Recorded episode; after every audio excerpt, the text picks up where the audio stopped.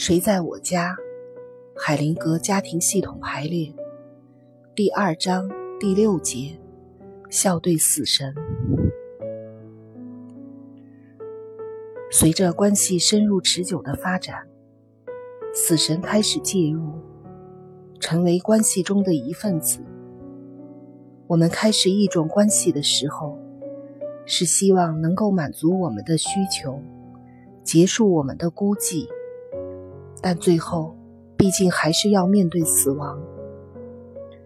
尽管伴侣间爱意正浓，但是每个人心灵的空间并不能彻底满足，这是人类最大、最深刻的遗憾。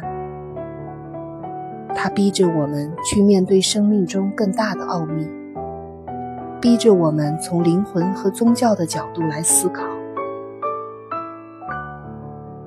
随着幻想的暗淡和破灭，浓情蜜意中的老年伴侣们将要面临伴侣关系的尽头，要面临无法预知的未来。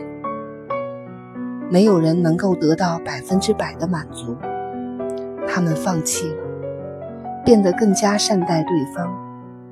不再受以前设想的束缚，默默地接受无法预计的未来。所有的亲密关系都会随着时间流逝而飘向终点，为接踵而至的一切腾出空间。例如，虽然孩子的出生减少了父母的自由，但也使他们获得了拥有孩子的喜悦。和成为父母的满足，这足以弥补他们的损失。第一个孩子出生，把伴侣间的感情推到了极高点，随之而来，他们的关系也会加以修正，转而向外发展。其他影响因素逐渐增多，伴侣间早期的凝聚力慢慢减弱。这种凝聚力的减少是有价值的，能让我们放弃对理想关系的幻想，回到城市。每一个危机都是伴侣们将来面对死神的预演。虽然它使伴侣们放弃一些曾经真爱过的事物，但他们的爱却会更深更久。空洞的愿望破灭后。伴侣们会更加真诚地用本来的面目接受对方的关注和爱意，并用同样的方式关注和爱恋对方。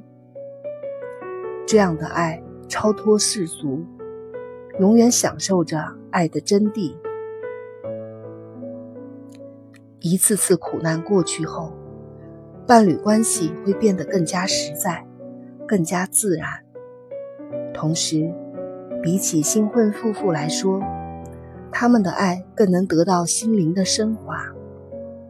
当伴侣之间的关系返璞归真时，他们越来越接近死亡，并能视死如归。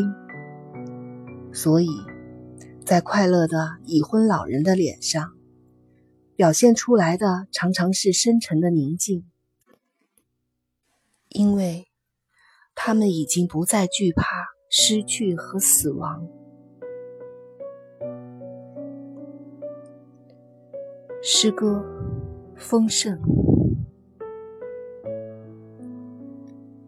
一位年轻人向一位老人问个不停：“曾经沧桑岁月的您和未来岁月的我，究竟有什么不同？”老人回答道：“我比你更充实，更丰盛。比起沉沉的黑夜，更伟大的是黎明。昏暗的日子到了尽头，新的一天仍未苏醒，只能展现原有的风貌。借着消退的夜色，接近光明。”如同昨天，像正午急速冲锋，在炎热肆虐之前，你爬上峰顶。也许没有时间，伸伸懒腰，沉重的负荷与时俱增，它急速地向下滑去，遥对黑夜，深居一躬，一如既往，得到最后的圆满，走完了整个行程。没有什么会真正的消失，曾经存在，便能迷得影踪，成为过去的历史，继续影响世界，借助随之而来的一切，变得更加丰盛。一滴雨水从浮云上落下，融入浩瀚的大洋，得到永生。梦想而不付诸行动，我们的一切是一场空；思考却不付诸实践，我们的经验只能是零。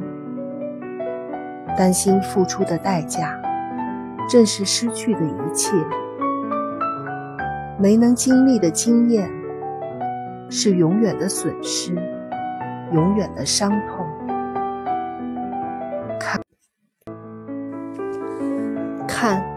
机遇之神在我们面前，像一个年轻人，新潮怪诞。前面有一把头发，后面光光画了图案。迎上前可以抓住头发，否则只有妄图兴叹。